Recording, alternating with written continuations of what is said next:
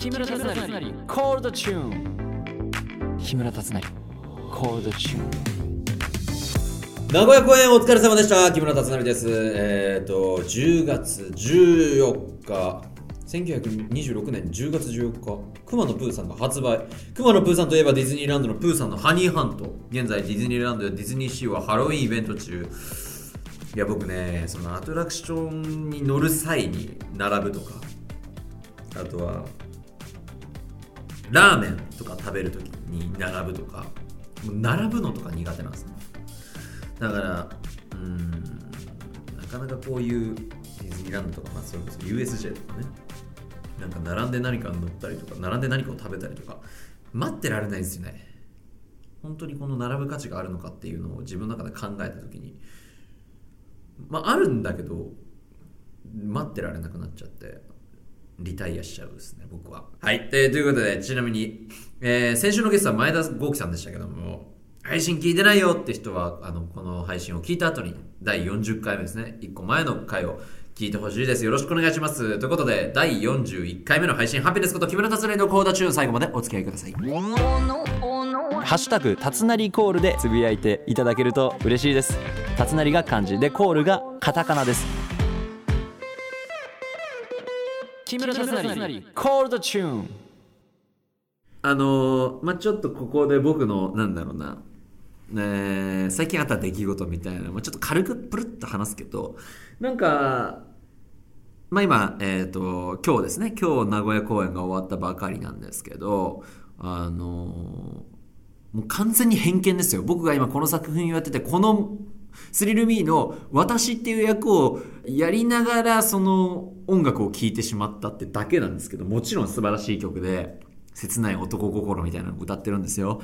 あの、藤井フミヤさんのトゥルーラブっていう曲を僕、あの、東京芸術劇場、東京公演の時に、えー、現場に向かう時に、なんか、ちらっとこう、聞いたことがあって、それは自分の意思で聞いたわけではなかったんですけど、携帯で曲流してて、それがこう耳に入ってきてっていう。で、普段だったらま木村達成とかそういう形で聞けたのかもしれないですけど、まあ現場に向かってる時だったっていうのもあって、スリルミーの私として聞いてしまった時に、トゥルーラブめちゃめちゃ怖いんですよ。てか、怖いっていうか、あの、私の気持ちを全て歌ってるんですよ。出会いから別れ、出会いから別れっていうか、その一番最初にこう、待ってたよって彼に言ってから本当に最後までというか。あの振り返るといつも振り返るといつも君が笑ってくれたか。それが待ってたよ。もう来ないかと思った3時だよね。約束はところで。あの君だけを傷つあ君だけを見つめて君だけしかいなくて。かあなんだっけもっともっとやばい歌詞あったんだよな。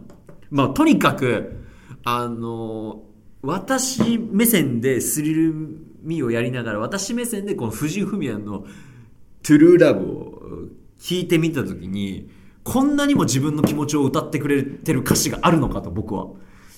あと、はたまたその、聞く目線によってはこんなに怖い曲になるんだっていうことも、すごく理解してしまったっていうのがありまして、皆様ぜひ、えっ、ー、と、トゥルーラブを聞いてみてください。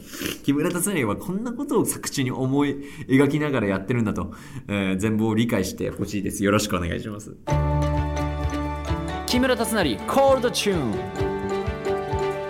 木村達成、コールドチューン。ハピネス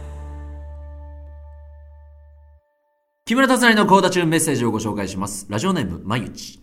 ハピネさん、はじめまして。最近ギャルになりました。お、新米ギャル？新米ギャル。ギャルになり、ハピネスさんの情報収集に日々奔走しています。えー、しかし、いくら調べてもわからないことがたくさんあるので、質問させてください。ハピネスに聞きたいこと。1、好きな食べ物。嫌いな食べ物。2、絶対にされたくないこと。3、好きな女性のタイプ。4、憧れの人。5、自分のチャームポイント。載ってないんだ。まあ自分で自分のこと調べないからな。わかんないんだけど。そうか。言ってないか。案外言ってないんじゃないか好きな食べ物。嫌いな食べ物うーんじゃあそれ日によるけどなまあでも好きな食べ物はすき焼きかなでもすき焼きもなんかそのさすごくこう霜が降ってる肉とかだとちょっと気持ち悪くなったりとかするじゃん。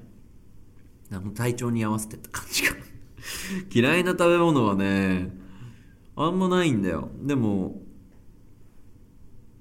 うんまあ昔からずっと言ってるっていうかうちの家族とかまあには全然理解があって僕が食べたくないって言って端に寄せるものとしたらしいたけたけのこかな。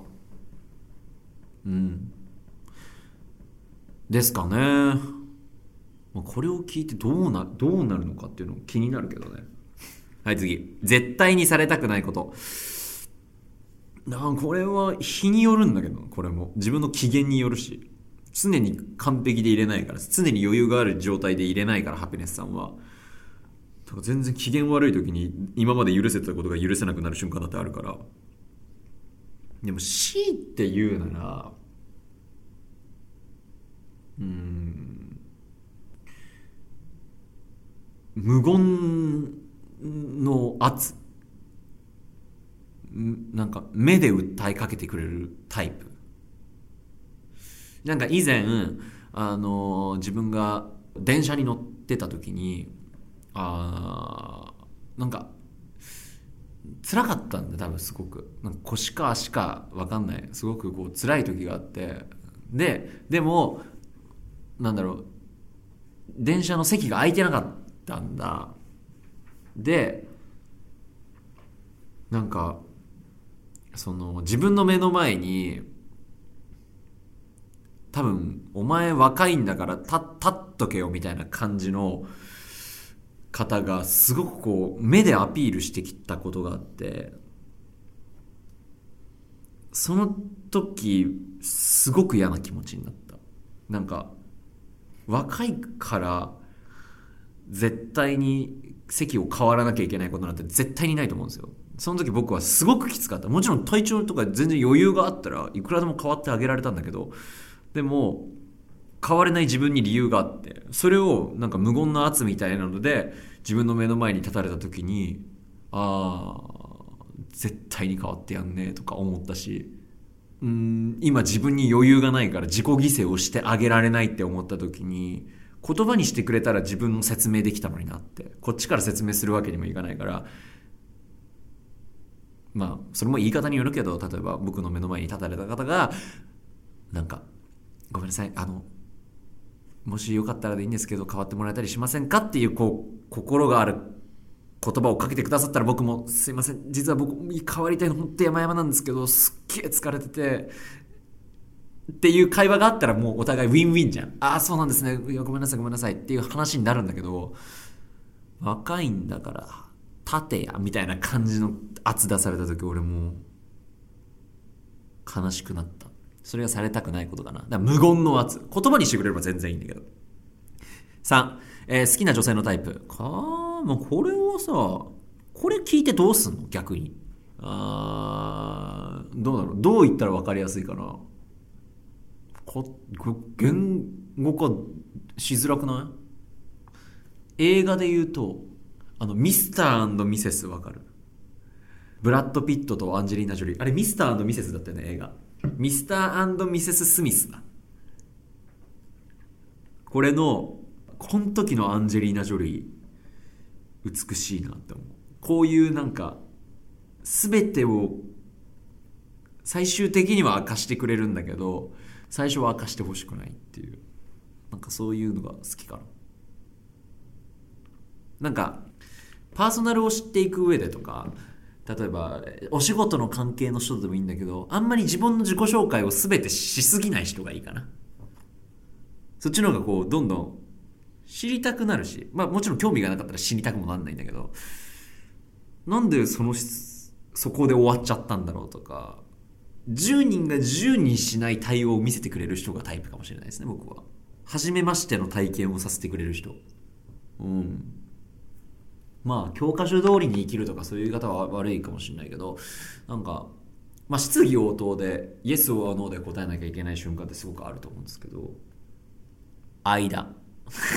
その間が答えられる。まあ、もちろん大切なのは質疑応答相手とのコミュニケーションを取ることだけどそこにユーモアがある間をつけれる人に僕は惹かれるかな。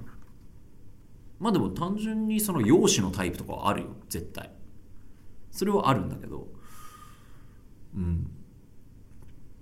まあ分かりやすいところで言うとその奇想天外な度肝を抜かれる。教科書通りではないタイプの女性が僕はタイプかな？4憧れの人。憧れの人なんだろう。うん。なんかあんま言いたくない。あんま言いたくないんだよな。いるとかいないとか。っていうのがなんかこういうの言いたくないかなごめんこれ言わないえ5自分のチャームポイントこれもね言いたくない 自分のチャームポイントなんて自分で言うもんじゃないあの自分で自覚してるっていうよりは相手からここチャームポイントですよねって言われた方が嬉しいかなということで、毎日さん、いろんな木村達成をこれからどんどん発見していってください。よろしくお願いします。ありがとうございました。毎日さんのような僕への質問ですね。普通おった恋愛相談何でも聞くんで、えー、メッセージは番組メッセージフォームからよろしくお願いします。木村達成、コールドチューン。ハピネスこと木村達成のコールドチューンエンディング。いや、あっという間の放送でしたけども、なんか、まあ多分まだまだあるんだと思う。今は多分藤井フミヤさんのトゥルーラブなんだろうけど、もっともっと、西野カナの、あなんで好きになっちゃったのかな？みたいなやつも多分、私で聞いたらとんでもないことになるのかな？わかんない。その恋愛ソングって多分もう私で聞いたらとんでもないことになってしまうと思うんですけど、まあまた何か自分の中で発見があったら今後のラジオで、え、言ってくれる、言っていくんで。でももう本当に素晴らしい曲っていうのは確かなんですよ。僕が聴いて僕の解釈でスリルミーの私として聴いてるだけだからね。素晴らしい曲なのは間違いないので皆様。それは、えっ、ー、と、炎上させたりとかしないでくださいね。よろしくお願いします。この番組は OD プレミアムでも配信しています。様々なコーナーでリスナーのあなたと大盛り上がりしていきます。この後はギャルの恋愛相談。恋愛相談大会だって。恋愛相談大会を行いますよ。よろしくお願いします。最後に僕からのお知らせです。現在公演中ミュージカルスリルミーに出演しております。そして、えー、木村達成コンサートアルファベットにアタックボリューム2が開催決定。12月8日誕生日当日は大阪松下 IMP ホール12月20日と21日木曜日は、えー、東京ヒューリックホールです。よろしくお願いします。ではまた来週。またね。